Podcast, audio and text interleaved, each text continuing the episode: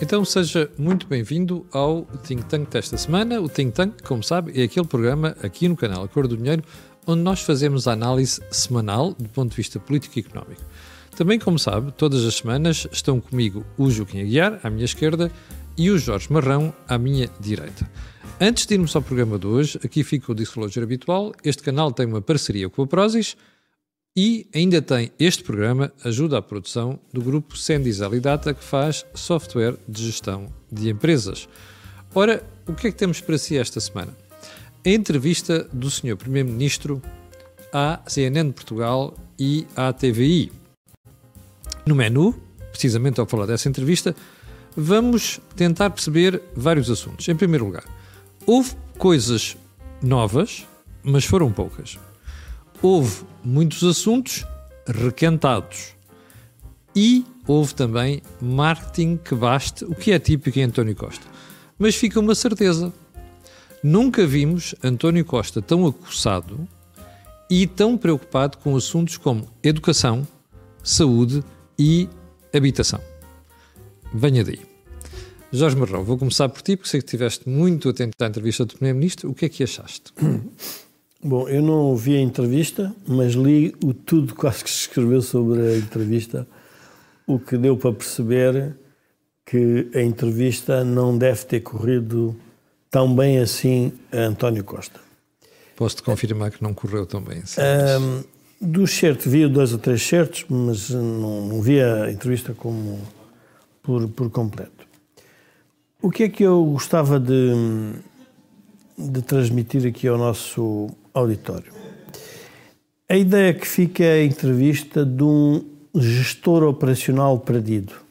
Não é de um primeiro-ministro, é de um, um primeiro-ministro que, quando olha para a execução do papel do Estado na sociedade, e eu quando digo execução do papel do Estado na sociedade é a educação, a saúde, a, a regulação económica da sociedade, vê-se que está carregado de problemas, de falhanços, de rupturas, de insucessos e chega a um ponto que é um ponto um pouco ridículo, que é chamar uh, à colação Passos Coelho relativamente aos professores, omitindo que já está na governação há sete anos, um, e qual foi a origem do problema dos professores na altura da Troika, que foi um acordo que foi o próprio Partido Socialista que incluiu nesse acordo todas as matérias que eram relativas à educação. Ou seja, é uma entrevista para um, confirmar a narrativa única que o PS tem neste momento, que é a narrativa de que tudo o que aconteceu de mal na democracia portuguesa tem um nome e e não há alternativa, porque a alternativa ainda está dependente do nome de Pedro Passos Coelho. Portanto, é uma entrevista circular. eu julgo que, pela maneira como se relata, enfim, os mais entusiastas do, do, do Partido Socialista não foram assim tão entusiastas, perceberam que a entrevista está cheia de problemas. E eu julgo que os problemas que, que, que revelam são problemas estruturais deste PS no governo, que é um PS que ainda não encontrou um desígnio nacional. E depois tem e depois e, e cada vez que quer justificar um tema, nunca há responsabilidade do governo. Ou seja, não há uh, oh, Jorge, não há que uma certa altura da conversa, porque o tema habitação foi um dos temas dominantes do programa, e a uma certa altura, quando os jornalistas insistiam, então o Sr. Primeiro-Ministro, mas isto não é um fracasso, isto não é um falhanço, ele dizia, bom, eu confesso alguma frustração. Quer dizer, isto é uma falta de vergonha. Mas, mas a, a, a, questão da, da, da, habitação é uma, ainda, eu julgo que, que, é um tema muito... Nós já falámos disso num programa anterior aqui no Think Tank, que era das poucas PPPs que deveria originar um acordo entre o PS e o PSD. Mas o PS o, renegou. Mas o Primeiro-Ministro não quer acordos com o PSD. Não, está bem, mas, ó, Camilo. Mas então tem que sofrer as consequências de não querer esse acordo. E as consequências é preparar-se para entrevistas que são flops, no sentido em que não trazem nada de novo, E depois a mim o que me, o que me não é chocou mais, mas que me obrigou a, a encolher os ombros foi então um primeiro-ministro que vai a um Conselho de Estado para discutir os problemas da nação está silencioso e depois tem que dar uma entrevista pública? Ou seja, num fórum que é um fórum de discussão de pessoas mas, mas ele aí saiu-se a António Costa a dizer assim, bom, mas na véspera eu tinha estado no Parlamento a explicar aos seus deputados. Portanto, eu ia ali dizer o quê? Coisas já tinha dito aos deputados. É, então, para que é que serve o Conselho de Estado? Exatamente. Então, é a conclusão. No fundo, ele não quer dar protagonismo ao Conselho de Estado. Está no seu direito de o fazer. Agora, não pode é depois transmitir a ideia que é um primeiro-ministro de um país. Não, é um primeiro-ministro de um partido e de uma facção. O grande problema do PS e de António Costa é que se tornaram tribalistas na sociedade portuguesa. E este tribalismo está a levar, a, está a levar à cegueira das Mas, próprias políticas. E o que, é, o que é que quer dizer exatamente com tribalistas? Quer dizer com tribalistas é nada que, ou seja, tudo o que não tem a ver com o PS não serve. Okay. E portanto, não serve, não serviu à esquerda e não serve à direita. E portanto é o PS com o centro do regime e completamente segue e não quer acordos com nenhum. Critica Passos Coelho, critica Rui e agora já vai Montenegro. Então a pergunta é, mas então um país que tem problemas complexos, estruturais, não conta com as oposições para resolver esses problemas? É, é apenas o quê? Então estamos a falar aqui de uma monarquia? Portanto, nós, no fundo, estamos a ter uma política autoritarista, eu diria monárquica, não no, no, no, no bom sentido, no, no, mau sentido, e, portanto, eh, essa, essa, essa, essa, essa política de, de, de, de fechamento, se quisermos, do PS, os resultados estão à vista. E, e, eu acho que o António Costa pode ter. A, eh, a, eh, a questão agora que nós deveríamos começar a, a, discutir é onde é que está a habilidade de António Costa? As grandes loas que a esquerda fez e o país fez António Costa foi a sua habilidade política. E a sua habilidade política, desculpe, tem aqui um. E a sua habilidade política foi para fazer o quê? Qual é o resultado prático da habilidade política? Nós devemos discutir isso e debater. Ou seja, a não tem a habilidade política para fazer pontos com nada. E depois vamos a dossiês complexos. O da TAP. Vamos à questão da a questão da habitação, é uma questão muito interessante, uhum. porque revela toda a política inconsistente e incongruente do Partido Socialista sobre essa matéria. Quer um novo aeroporto, Provavelmente, se queremos um novo aeroporto, temos de ter mais passageiros. Temos de ter mais passageiros, temos mais dormidas. Uhum. Vão dormir onde? Pois. Onde é que querem dormir? Nas casas dos residentes, que já não têm dinheiro para as comprar? Ou seja, então tem que ser outro. estamos a criticar aquilo que é o problema da habitação provocado pelo turismo e por outras realidades, mas ao mesmo tempo queremos um aeroporto maior para trazer mais gente. Mais gente. E portanto, pensa assim, então, mas o que é que está aqui de errado? Depois recusa o capital imobiliário que vem para Portugal. E a pergunta que se tem que fazer ao Primeiro-Ministro e ao Ministro das Finanças, porque obviamente o Ministro das Finanças sabe mais de finanças que o Primeiro-Ministro, é: mas então a dívida portuguesa está a ser paga com o quê? Está a ser paga com a venda de ativos em Portugal. A dívida só pode ser paga se vender ativos ou se exportar mais. Ora, se não se exporta mais, então o que é que se está a fazer? Exportação de território. Porquê? Porque não conseguiu fazer as outras exportações. O problema da habitação não é um problema só da habitação. É o grande erro. Primeiro, há uma alteração drástica das políticas das taxas de juros e da percepção de capital. Há uma alteração, se quisermos, da forma como os cidadãos europeus olham para Portugal. E aí favorável para Portugal. Se calhar é melhor e vemos para Portugal. Porque aquilo até não é mal todo. Para nós, para os portugueses, já não é assim tão bom e depois fazemos isso tudo. Ah, pomos dinheiro na TAP porque a TAP é estratégica. Estratégica que para levar os portugueses para fora para emigrarem? É porque levamos mais professores para fora, mais enfermeiros, mais médicos? Não. É para trazer pessoas para Portugal. Onde é que os vão pôr a dormir? Então tem que ser na hotelaria. Então, mas o que é que é a hotelaria? É a exportação ao território. Então o que é? É imobiliário. Então, mas o que é que o Primeiro-Ministro quer? Então, é por isso que eu digo que ele se tornou um gestor operacional. Ou seja, em vez de olhar estruturalmente para as políticas económicas. E do ponto de vista estratégico, está a ver apenas o dia a dia. Claramente. Não, não. É a última crise que apareceu. É essa que eu estou para resolver. E depois, como não tem soluções, fica na entrevista frustrado. Mas um, o país não paga um governo, não elege um governo para o governo ficar frustrado. Quem fica frustrado são os portugueses quando o governo não governa bem. E, portanto, é isso que tem que se pensar e tem que se fazer.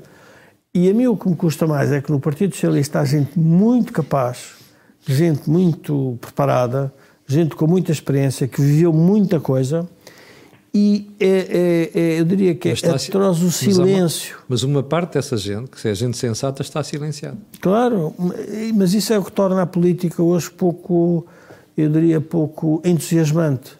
Porque a política só avança com o contraditório, com o debate e com a alteração lenta das posições para se chegar a algum acordo.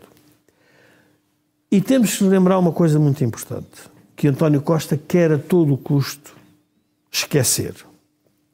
A Troika, quando veio a Portugal, disse que só se resolve o problema dos portugueses quando os portugueses os representantes portugueses chegarem a acordo sobre o que é que querem fazer ao país. Pois. E obrigou o PS e o PSD e o CDS a assinar. Assinarem um acordo de regime, Pronto. que aquilo era um acordo Porquê é que agora, sete anos depois, António Costa renega a ideia que o país só avança se a maioria do bloco, se quisermos, de governação, não é o bloco central, é o bloco de governação institucional, chegar a acordo sobre o conjunto das matérias. Qual é, qual, qual é a origem? E aí percebemos. A origem é a habilidade que fez relativamente à extrema-esquerda. Para conquistar a extrema-esquerda e fazer o golpe constitucional habilidoso, teve que fazer este número. Agora tem que confrontar com outro. E, portanto, eu julgo que António Costa, nessa matéria, a entrevista foi boa porque revelou todo o seu problema e todo o problema deste governo. E que, obviamente, nós olhamos e dizemos, então quais são as soluções? As soluções é, outra vez, em democracia, haver eleições e escolhemos quem nos deve governar.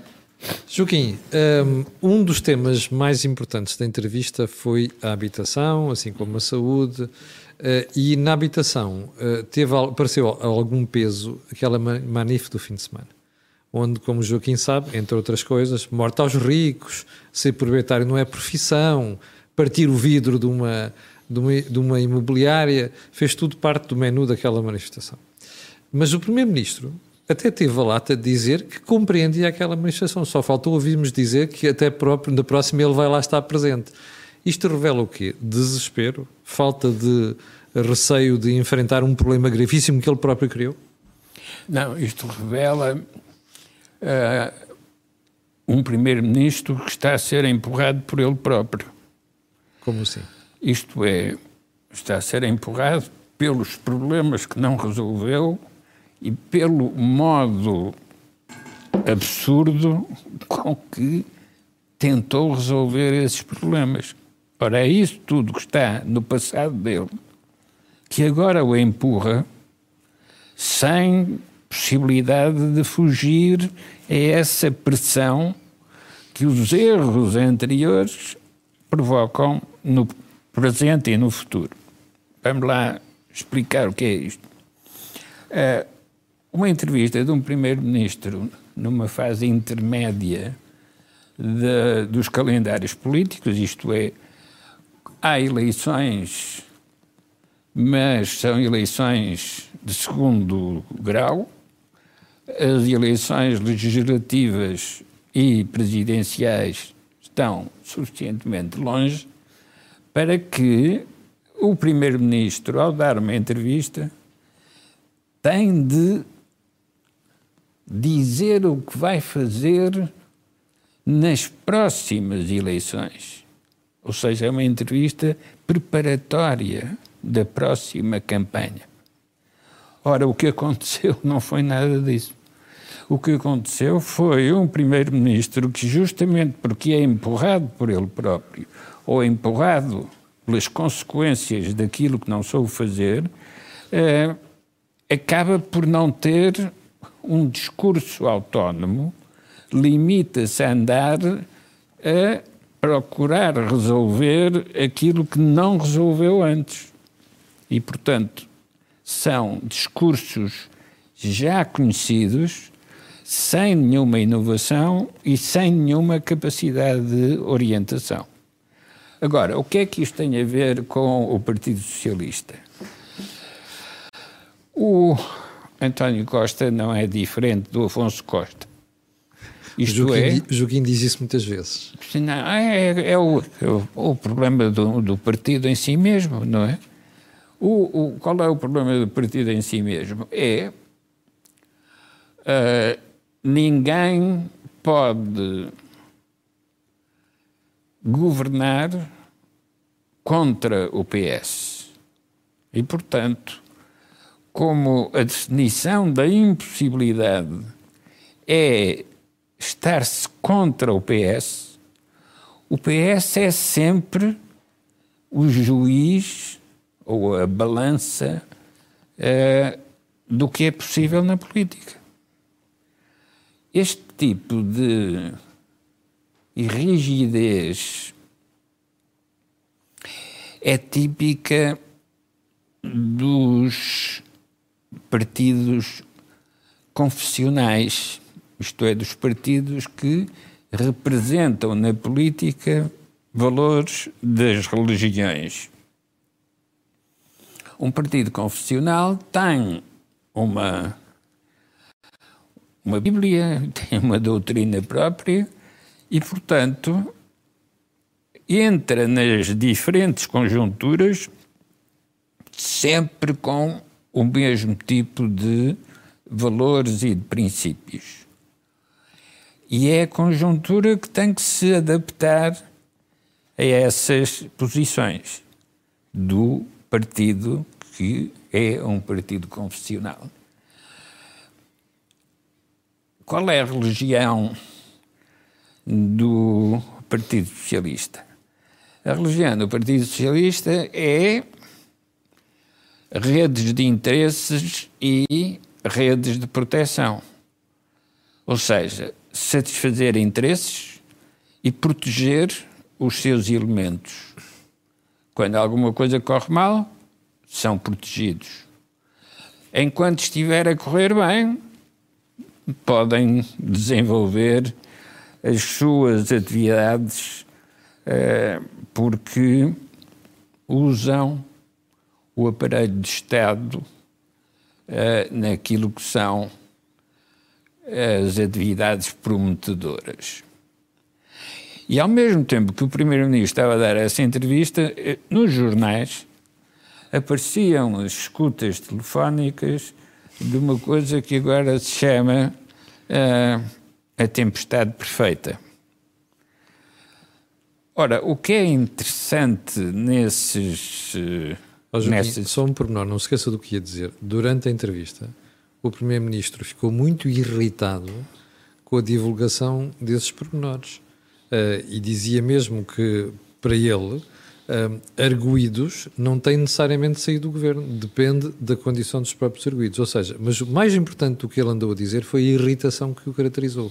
Que foi, para mim, foi mais um dos sinais de que ele está acossadíssimo e que a entrevista mostrou que ele está extremamente preocupado com o estado do governo e com os desafios que tem pela frente. Mas diga mas é justamente essa preocupação que corresponde à, à imagem que eu tentei dar no início, que é um primeiro-ministro que está empurrado por ele próprio. Sim. Uh, e o que é que aparece nessas, nessas escutas telefónicas? Aparece o real mais real do que a realidade. Isto é, em caricatura, uh, leva-se ao extremo aquilo que já tinha aparecido no caso Sócrates, mas que agora aparece com toda a evidência. E o que é que aparece com toda a evidência? É o sentimento de impunidade, uh, isto é, estas redes de proteção, uh, que permitem a protagonistas menores desenvolver atividades mexer em verbas orçamentais, definir carreiras de funcionários como se fosse sua propriedade. Mas, Joaquim, não acha estranho? Nós, durante o período de Sócrates, um, só muito tardiamente soubemos das coisas, nomeadamente quando ele foi preso. Neste caso, nós já perdemos a conta aos casos que envolvem membros do governo, onde escutas ou investigações judiciais sujeitam, aliás, fazem suspeitar que há membros do governo envolvidos nisto. Ou seja, agora é mais às claras. E parece que o país não aprendeu nada. É, pior do que não ter aprendido nada é habituou-se a tudo. Exatamente. Ora, quem se habitua, a seguir não vai poder criticar. Ou não vai poder querer penalizar. Porque, no fundo, quem se habitua é porque acha que se estivesse naquela posição também fazia o mesmo. E é, é aí, é nessa ingenuidade, que este caso da, da tempestade perfeita é mais interessante do que o caso do jovem que veio da Covilhã para Lisboa. Uh, porque é mais genuíno.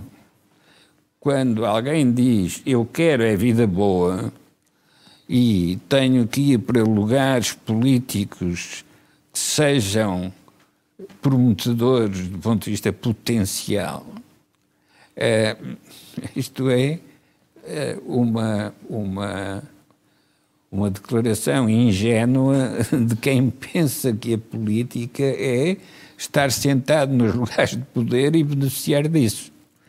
Ora bom, por mais ridículo que seja entender a política nestes termos, a verdade é que estes agentes políticos pensam exatamente assim. E é porque pensam assim que nada muda mesmo quando são condenados. Mas o que isso é preocupante, essa parte. Não é só preocupante. Eles pensam assim. Não, não é só preocupante. É um aviso que ninguém pode ignorar e, portanto, ninguém pode invocar desconhecimento quando se trata de práticas não só uh, frequentes, como desculpabilizadas ainda antes de serem acusados. Isto quer dizer o quê? Quer dizer que, esta, que a sociedade portuguesa, que é uma sociedade pobre, eh, eh, vive de mão estendida. E, portanto, quem vive de mão estendida é, também não pode criticar os que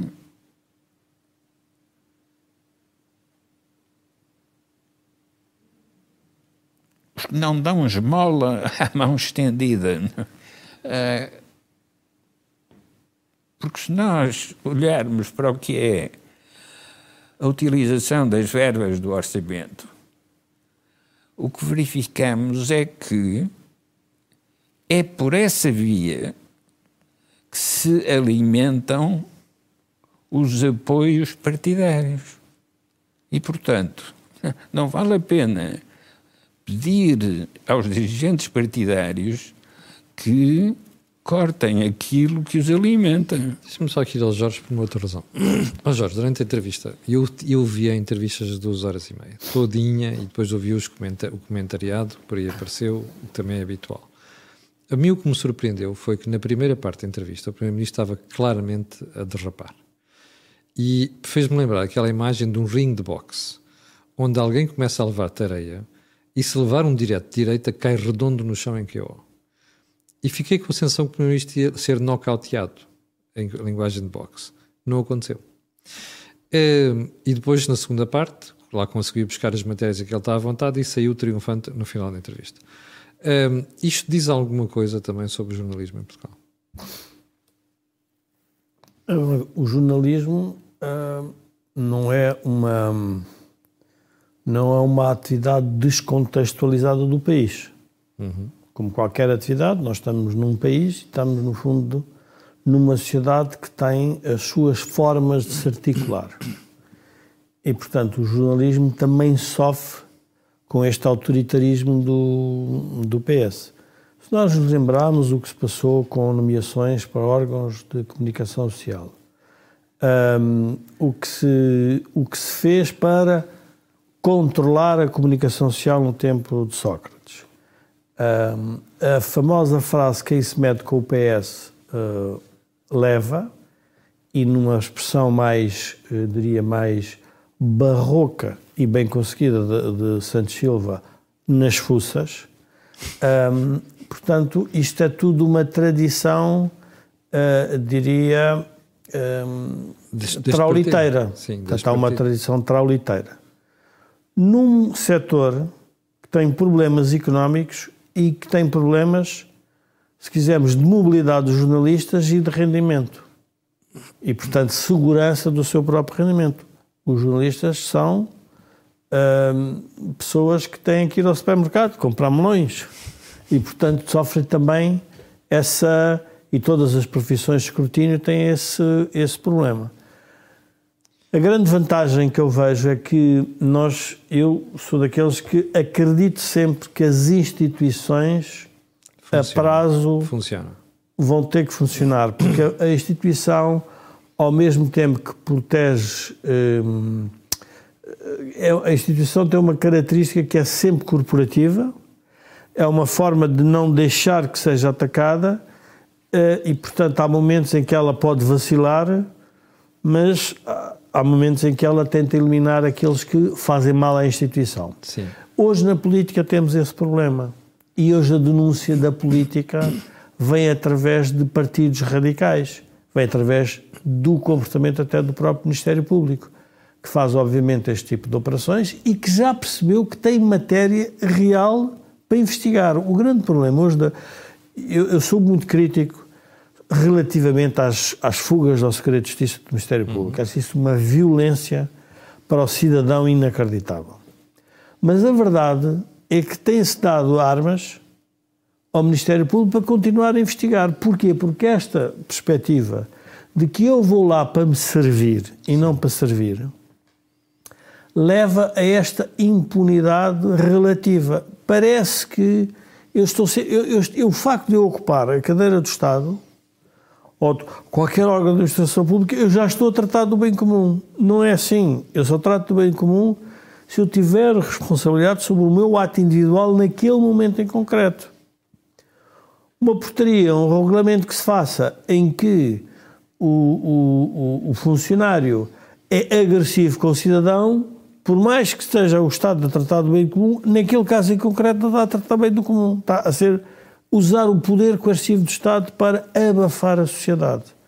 Ora, há aqui uma outra dimensão que é importante nós trazermos para, para esta conversa, que é se abríssemos dois supermercados de interesses e tivéssemos produtos, o, o, o, supermercado com mais diversidade de produtos, neste momento é o PS. Tem ofertas para todos os eleitores.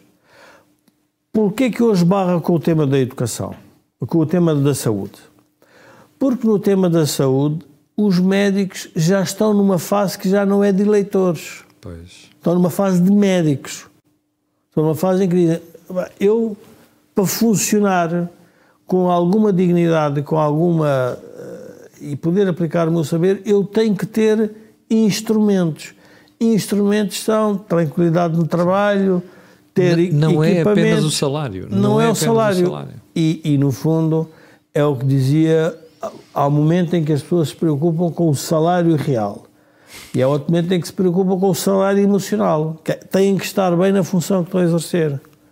O Covid fez uma pressão enorme sobre o sistema de saúde. Uh, o Estado deixou de investir, só quis fazer consumo público e é óbvio que depois isso tem reflexos. E depois isto são sete anos. A frustração do Primeiro-Ministro é. é. que eu, se estivesse a pensar, estivesse no lugar dele, assim: espera uma coisa, mas eu tenho sete anos disto, quantos anos é que vou estar mais cá? Imaginando que o PS não encontra outro substituto, diz: vou dar mais quatro anos, mas o que é que eu vou andar aqui a dizer? Eu tenho sete anos em que não, afinal, a única coisa que eu fiz foi tentar acabar com a imagem de Pedro Passos Coelho e de reverter o que a Troika fez. Mas o país agora pergunta. Mas então. Mostra lá, mostra, lá o que é que o senhor mostre, fez. escreva, diga-nos e a gente aceita. Ou se estiver bem, temos que aceitar Mas era que está que eu bem. queria chegar, Jorge, porque eu não me lembro, mas não me lembro mesmo, em 50 anos de democracia, um governo ter três problemas estruturais à perna gravíssimos: a saúde, a educação e a habitação. E o primeiro-ministro, que até agora, com um marketing extraordinário, conseguia passar por cima disto tudo, ontem percebeu-se que ele está preocupado. E está mesmo preocupado. Oh, Camilo, se não for E, portanto, agora a questão é esta. Porquê é que o país ah, não traduz isto em termos de intenções de voto? É porque a oposição está a falhar Não, na o denúncia país na tudo? Madeira já traduziu. Sim, Calma aí. mas há pouco mais de um ano Não, maioria não. absoluta O país na, na Madeira já, já traduziu. As reações da esquerda e da extrema-esquerda já traduzem isso. E à direita, ainda com todas as divisões que existem na, que existem na direita, e evidentes, e umas delas, obviamente, financiadas pelo próprio PS, no sentido de alimentar isso, a, a direita está lentamente a ter voz. As pessoas já começam a ouvir o PSD como não havia há alguns tempos atrás. Porquê? Porque tem que encontrar alternativa. Eu, eu queria trazer para esta conversa uma outra entrevista que dá para perceber a gravidade da situação. O, o professor Cavaco Silva deu uma entrevista ao Observador em que tentava explicar um pouco o seu livro. E há um momento em que ele tem lá uma, uma, uma frase em que diz que teve, não sei se era o gosto, não me lembro a expressão correta, mas enviou o livro a António Costa. Sim.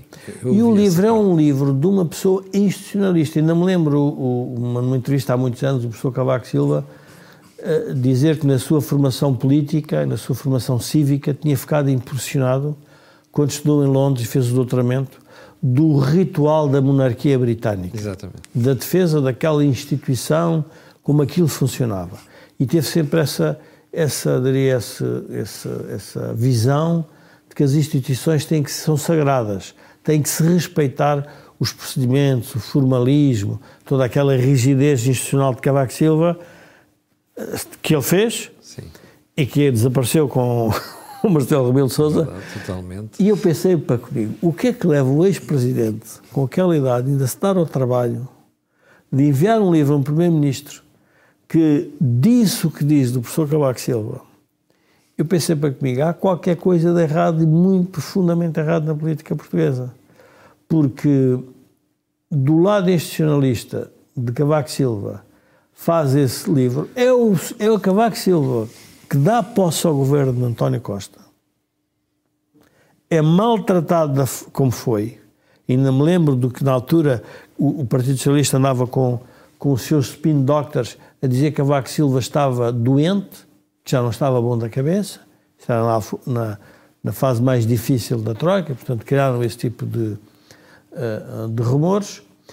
E, e o que eu vejo é o que é que leva Cavaco Silva a enviar o livro a António Costa depois de porque o Cavaco, Cavaco Silva deve ter pensado, afinal é o Primeiro-Ministro de Portugal, ele tem a legitimidade para governar Portugal, e eu tenho que fazer este esforço como cidadão de lhe enviar isto, por favor, veja como é que isto se pode governar. Eu acho que aquilo caiu completamente em saco roto, não sei se foi para algum arquivo eh, especial de ódio, enfim, de, de livros proibidos, dentro da, do, do, do index do, do Partido Socialista, mas o que fiquei a perceber foi que isto é muito mais profundo. A frustração de António Costa é uma frustração, e o Joaquim acho que tem razão, com ele próprio. Ele já não tem, vamos lá ver, não há uma, se me disserem assim, qual foi o acontecimento que poderia levar António Costa a dizer que a responsabilidade não é dele? Maioria absoluta, a, a oposição fragilizada, um, um presidente, um presidente coabitou e colaborou e cooperou muito com, com, com o governo, políticas europeias altamente favoráveis à manutenção dos governos em exercício para resolverem os novos problemas da Europa. E a pergunta é, mas então, e porquê é que nós não melhoramos significativamente a nossa vida? E depois, uma outra coisa que me impressionou mais no, no, no, no que li sobre a entrevista foi os jornalistas não terem insistido numa coisa que é assustadora. O país tem uma carga fiscal de tal ordem que o Primeiro-Ministro diz: Eu vou dar isto, eu vou fazer isto. E a pergunta é: mas com o dinheiro de quem? Dos credores? Dos bancos? Das empresas? Ou dos contribuintes? E o ciclo é sempre vicioso.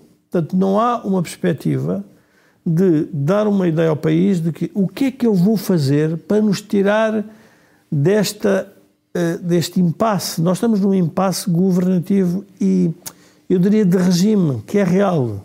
Não é uma coisa fácil.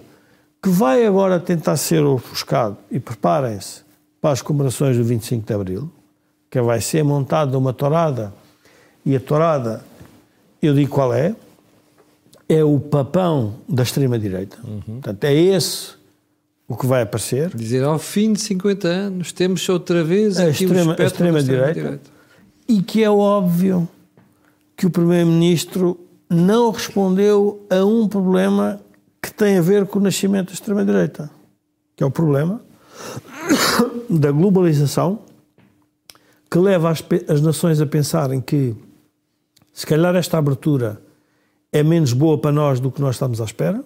Portanto, há um nacionalismo económico que, obviamente, a extrema-direita vai trazer para, para, para, o debate público. O tema da imigração. Eu hoje caminhava. Hum, caminhava num, numa avenida de Lisboa e comecei a olhar para a avenida e pensei: esta avenida tanto podia estar aqui como se calhar podia estar num país qualquer asiático. pois é. Era, e, portanto, só, era pensei, pensei para comigo, isto, se não for pensado estruturalmente até a ocupação do espaço público, Portugal nunca teve uma tradição de criar guetos, nunca criou guetos, com nenhuma nacionalidade. Mas o problema é que agora estamos a ter entradas selvagens de gente fora. Pronto. E, mas isto para dizer o quê? O tema da habitação tem a ver com o tema complexo da atração de capital, taxas de juro e da da globalização, ou seja, das pessoas poderem viajar, poderem comprar em todo o mundo, poderem residir em todo o mundo, poderem até mudar de regimes fiscais. Portanto, isso é um problema que é um problema complexo para resolver. E a única coisa que o Primeiro-Ministro faz, a, a, a, as forças de esquerda, centro-esquerda e, obviamente, extrema-esquerda, é com o papão da extrema-direita. Hum. É muito simples a extrema-direita, ou a direita radical, ou o que quiserem chamar, vai crescer. E vai crescer porquê? Porque esse centro que recusa o outro centro não permite que haja alteração de políticas. E, portanto, estão à espera do quê? Ah, querem que exista a direita radical para se manterem no poder? Então vamos vibrar pelo, é pelo fio do teatro. É Porque depois, o que eu acho é que numa lógica de teatro, nem Shakespeare, isto está a correr tudo bem. Mas depois, no fim, vai haver mortes. É uma tragédia. Alguém, é uma tragédia. É. E a tragédia vai ter que ser revelada. E qual é o momento da revelação? Só estamos à espera do último ato. Joaquim, pegando um, em alguns momentos da entrevista e levando para aquilo que se passou no fim de semana, com a Manif em 20 cidades, por causa da habitação. Uh, a sensação com que eu fiquei a propósito da manifesta, e, e, já vou explicar porque é que trago isto à entrevista, é que aquelas manifes foram muito bem orquestradas pela esquerda radical. Havia ali inocentes, ingênuos, que estão genuinamente preocupados com o problema da habitação, e havia forças políticas muito interessadas em comandar os acontecimentos ali. Bloco de esquerda, PCP, radicais de esquerda, ou tudo o que nós quisermos chamar. E vimos naquela manif também uma coisa que nunca tínhamos visto em Portugal Alguém premeditadamente leva para a administração um martelo para partir uma montra. Isto não é habitual em Portugal, isto já vimos nas ruas de Paris, já vimos em Londres, já vimos em Roma, já vimos até em Madrid. Não vimos em Portugal. Nós estamos perante um momento em que estamos a desvalorizar algumas ameaças que começam a aparecer. A tinta que é lançada para um ministro, a segunda circular que é encerrada por, entre aspas, ativistas, e agora estas manifes com alguns pormenores de violência. Isto não nos devia preocupar? Camilo, estão-se a tirar uh, os mantos diáfanos da fantasia e o que se vê por baixo desses mantos diáfanos da fantasia são esqueletos. Ou seja, está a desaparecer a, a ilusão que fazia com que o rei fosse recebido sempre como estando vestido com as melhores roupas. Até que há um miúdo que diz: o rei vai nu. E nessa altura caiu a República. Porque o rei foi denunciado uh, denunciado na sua, na sua mentira. O que é hoje a mentira do regime? É considerar-se que a função pública se dirige ao serviço da população. E o que nos é revelado pelas escutas da tempestade perfeita é que a função pública é utilizada por aqueles que andam à procura de lugares com potencial. E o que é o lugar com potencial? É um lugar de mercado de compra e venda. Quando se sabe isto, perdeu-se a inocência dos ingênuos. Não é mais possível considerar que um candidato a um lugar democrático é alguém que se prepara para servir a sociedade. Não, ficamos a saber que esses agentes da democracia são, antes de mais, agentes deles próprios e, portanto, criam redes de interesses e depois, como precisam de ser protegidos, criam redes de proteção. Sabendo-se isto, nunca mais se pode voltar à posição ingênua dos que não acreditam que alguém possa estar a fazer isso. Não, é, exatamente ao contrário tem de partir sempre do princípio de que alguém vai explorar o tal lugar da função pública e, designadamente, aqueles que tiverem maior potencial. E de onde vem o potencial? Da proximidade do orçamento. E, portanto, tudo aquilo de que se suspeitava agora está à vista de todos não podem mais dizer que suspeitavam, mas nunca tinham visto. Não, agora viram.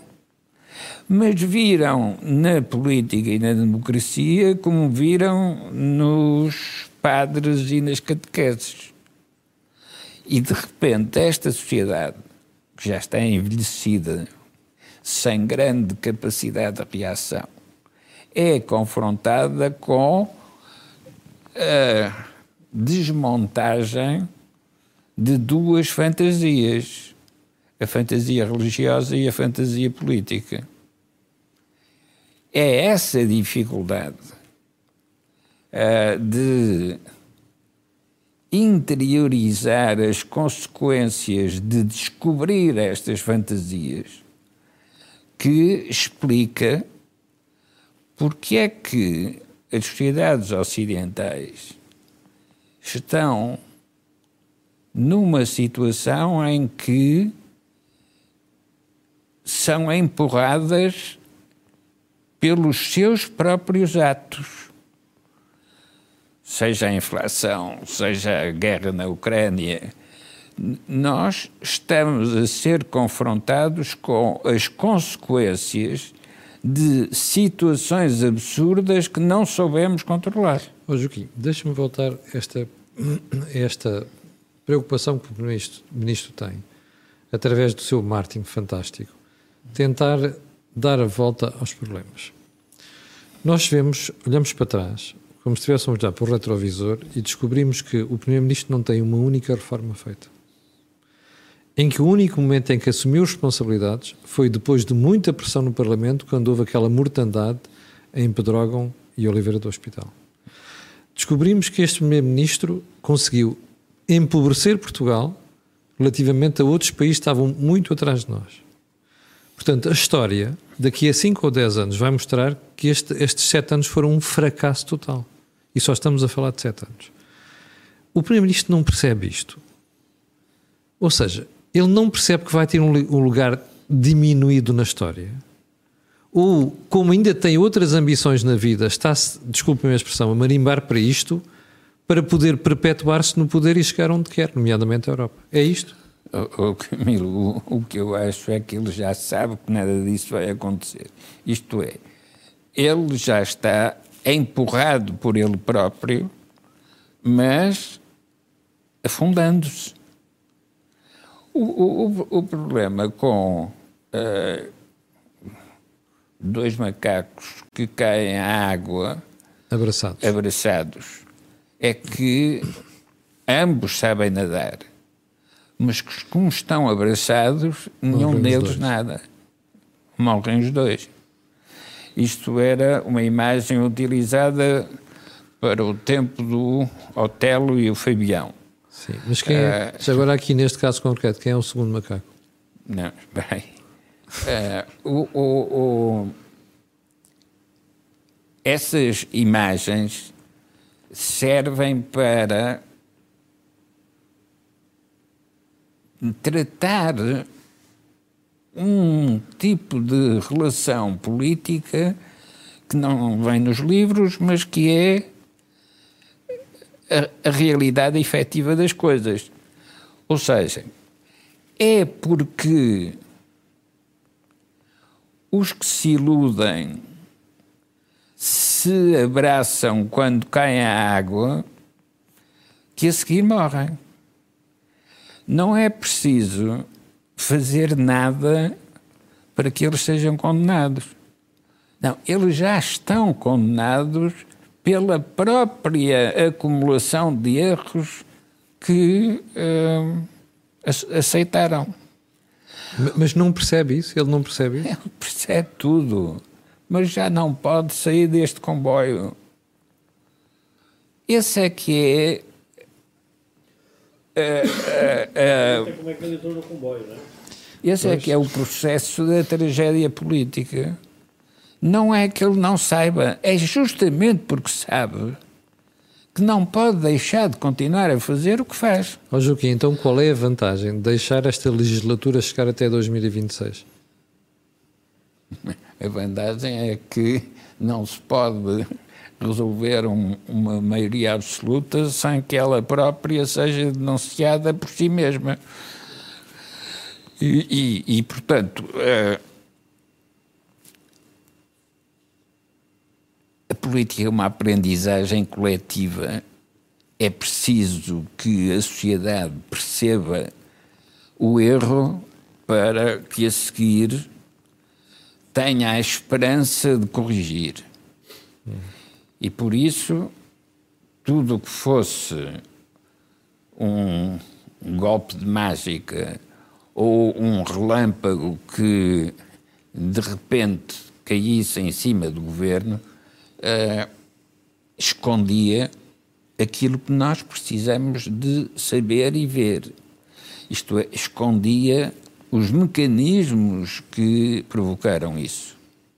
Ora, o que nós precisamos é de perceber os mecanismos, de perceber o que está nas intenções dos diversos grupos de interesses. Sempre na perspectiva de demonstrar a sua inviabilidade, a sua insustentabilidade. Esta semana há uma notícia em que um elemento uh, do grupo Espírito Santo se lamenta dizendo nunca acreditei que o Ricardo Salgado pudesse roubar a sua própria família. Foi José Maria Ricciardi. Ora bom, esta frase é uma frase trágica porque estava forçado a roubar a sua própria família, mas é simultaneamente uma frase que esconde o mecanismo que provocou isto. E é porque nós esquecemos os mecanismos que estão na origem que a seguir ficamos muito escandalizados e diz ele roubou a sua própria família. Ora bom, uh, o problema é outro. Está a montante. Aconteceu e, e qual é o antes. Problema? Qual é o problema, Joaquim? As nacionalizações e as privatizações. Ah, ok. Pensei que fosse um modelo de negócio mais recente que tivesse envolvido o governo e bancos, por exemplo. Pensei que tivesse sido isso. Não, é o, caminho. As coisas podem demorar tanto tempo que já ninguém se recorda como é que começaram. Mas não há dúvida que aqueles que quiseram fazer as nacionalizações para tomar conta das empresas e garantir o crescimento económico, aquilo que fizeram foi exatamente o contrário daquilo que diziam que iam fazer. Sim, Joaquim, deixa-me só ir ao, ao Jorge, que ele queria interromper há bocado. Diz, não, eu queria pegar na tua ideia que se o Primeiro-Ministro não sabe o que vai acontecer. Primeiro, eu acho que todos os Primeiros-Ministros, nenhum sabe a porta grande. Nenhum. Saem os que morrem durante o mandato. Sim. E saem porque o governo que estão a liderar não está a conseguir resolver os problemas da sociedade. Ou então a sociedade não está a aceitar aquilo que o Primeiro-Ministro está a propor. E, portanto, isso é uma. Vamos ver o caso de Cavaco Silva. Cavaco Silva vai ficar para a história, mas a gente sabe o que é que aconteceu no último mandato de Cavaco Silva. Nos últimos dois anos, sim. Nos últimos dois anos. Olhando para Mário Soares, também foi corrido e depois percebemos o papel que Mário Soares teve para a consolidação da democracia em Portugal. Portanto, a leitura é sempre a longo prazo. O que é que, aconte... o que, é que está a acontecer no caso de António Costa? O caso de António Costa é um, um, um caso interessante porque eh, ele vai, na minha opinião, quem vai derrubar António Costa é o próprio António Costa e a extrema-esquerda. Porque a extrema-esquerda? Porque, porque o fenómeno político é um fenómeno coletivo. E quem vai para a rua vai ser outra vez a extrema-esquerda. E a esquerda que não está a gostar do que está a passar em Portugal. Portanto, os alicerces da maioria absoluta, que foi uma ideia de que eles foram radicais demais e não deixaram o Partido Socialista governar, agora a extrema-esquerda tem uma boa justificação. Olha, vejam o que é que eles estão a fazer com a maioria absoluta. E a extrema-esquerda gosta da rua. Está mais aburguesada, mas gosta da rua. Viu-se este fim de semana. E o Partido Socialista sempre teve medo da rua. Uhum.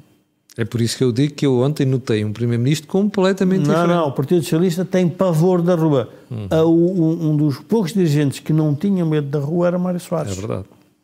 Mas essa geração desapareceu. Guterres tinha medo da rua. Todos têm medo da rua. O próprio Sócrates tinha medo da rua. Todos têm medo da António rua. Costa pela-se. Então o que acontece? A ideia que eu estou aqui na charneira porque tenho radicais não vai, não vai funcionar. Porquê? Porque as pessoas vão dizer, bah, mas os radicais não têm o poder, tu é que tens a maioria absoluta, faz o que tens para fazer. Ora, os radicais dizem, mas eu não tenho nada a ver com o governo. O governo está a governar, mas olha o resultado. E, portanto, ele vai ter esse drama, que é, ele pôs-se numa posição que, ao não querer comprometer ninguém, só se compromete a ele e ao Partido Socialista. Não pode sequer atribuir qual seria, eu diria, a grande solução para o Partido Socialista. Era uma crise internacional brutal, com qualquer outra matéria. Que é para tirar as culpas para cima disso. Que é para adiar as culpas. Não, e o país mobilizava-se para resolver essa crise. E quem tinha o bom senso da nação e da resolução do problema público, com certeza que ia ajudar. Veja-se o caso do que o que eu acho mais, eh, mais aí já utilizar a palavra do Primeiro-Ministro, frustrante, é a maneira como ele se dirigiu a Rui Rio sobre a questão do aeroporto. E disse na entrevista. E, e nem se lembra o que é que o Rio fez quando foi a questão do Covid. Que lhe deu todas as. Enfim, em que o partido, em que as pessoas já estavam a contestar toda a política pública. Ofereceu-lhe um acordo de regime. E ofereceu-lhe um acordo de regime. E sobre o aeroporto, que já tem 50 anos, vem justificar que não há solução por causa do Rio, que já nem é líder do PSD. Ora, esta ingratidão política de António Costa. Mas é típico dele, já. Pois, está bem, mas, oh, Camilo, mas é isso que nós estamos a denunciar, porque depois é óbvio que todos os agentes políticos que trabalham com ele sabem o que é que vai acontecer. E a gratidão não é só com os oposição, é também provavelmente com, os, com alguma parte dos seus, em que ele faz isso. E, portanto, eu diria que há aqui uma. A solução do regime é a derrocada da maioria absoluta, em que o país tem que se confrontar com a necessidade de haver acordos de regime e acordos entre partidos. E que, portanto, o que é que obriga? Obriga que estas redes de interesse, que o Joaquim referia, sejam mais vigiadas. Já não podem ser só uns, tem que ser mais. Mas há uma coisa muito, muito importante que nós também temos que uh, falar sobre ela. A política, o Estado, não é uma soma de interesses individuais. É uma escolha diz, coletiva. Diz isso ao PS. Não, não, mas é que esse é o Camilo, mas este é que é o problema que nós estamos a assistir. Ou seja, a responsabilidade política não é arbitrar interesses individuais, é fazer escolhas para a sociedade e para que a sociedade ela se reorganize para ir num caminho. Uma outra dimensão que vai provavelmente criar um problema muito sério ao Partido Socialista. Obviamente, fazendo uma comparação, diria, mutatis mutandis.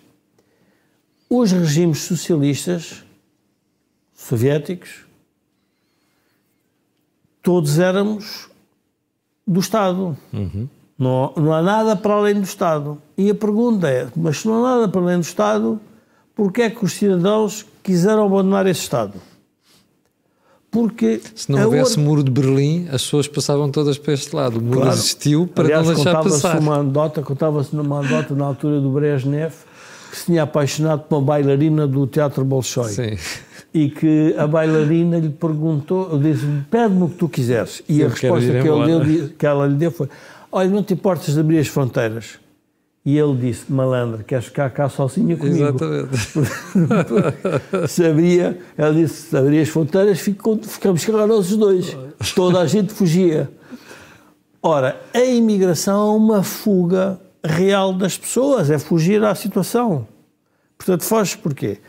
Ora, o que acontece? Esta concentração do poder no Estado, sem solução do ponto de vista privado, cria um, próprio, um problema ao próprio Estado, em que as pessoas tornam-se descrentes do Estado. As pessoas, pois às tantas, vivem do quê? E aí vem a tempestade perfeita da oportunidade de usar o cargo do Estado é. para resolver um problema individual. É como se estivessem no privado. No privado ninguém tem, ninguém tem complexos de culpa que está lá a resolver o problema uhum. da sua empresa. Quem vai para o público parece que ganha uma superioridade moral e intelectual e diz assim, não, não, estou a resolver o problema de todos. Não estás, não. Tu estás a resolver primeiro o teu problema. É como se estivesses do lado do lado privado. Só que quando estás no Estado, estás com o dinheiro de todos nós. Por isso é que é muito mais penoso a questão dos banqueiros. Porque os banqueiros não são os agentes económicos iguais aos outros. Os banqueiros tratam do dinheiro de todos nós. Portanto, a responsabilidade deles é muito maior. Exato. Isto, obviamente, em tribunal tem um peso muito diferente. Agora, nós assistirmos a um ex-banqueiro vir dizer que aquele que esteve envolvido numa articulação de políticas públicas com o engenheiro Sócrates até roubou a família, obviamente deveria levar um processo da própria família. Nesse sentido, quer dizer, é uma acusação violentíssima. Uh, eu não sei se a expressão dele é se é categórica ou não. Mas só o facto de a enunciar é muito, é muito mau. Ora, Ma- Mas tudo indica que é verdade, Jorge. Não, está bem, mas eu diria eh, os tribunais que funcionem para se resolver isso. O que nós estamos a tratar é de política. E, portanto, quando nós estamos a tratar de política, estamos a tratar da percepção que as pessoas têm das instituições Ok. e essa percepção é transmitida pelas pessoas que estão nas instituições. Não é preciso ir a tribunal. Tem que ter conduta, tem que ter. eh, e por isso, há pessoas que se recusam a ir para a política porque querem ter liberdade na sua vida privada, na sua esfera privada. Bom, temos que fechar o programa de hoje, já vamos com mais de uma hora, onde tentamos perceber, hum, interpretar a entrevista do Primeiro-Ministro ontem, mas também o que se passou na semana passada com o ataque ao Ministro do Ambiente e a, a manif da habitação que perpassou por 20 cidades no sábado. Chegamos ao final do programa de hoje, mas antes de irmos embora, quero só recordar que este canal tem uma parceria com a Prozis e que este programa ainda tem ajuda à produção do Grupo Sem Disalidade. Quanto a nós, ver-nos na próxima semana, na terça-feira, às 17h30. No entanto, antes de irmos embora, não quero deixar de lhe pedir para colocar um gosto, fazer partilha nas redes sociais e subscrever o canal. Aquilo que houve aqui, não houve em mais sítio nenhum. Obrigado e até amanhã às 8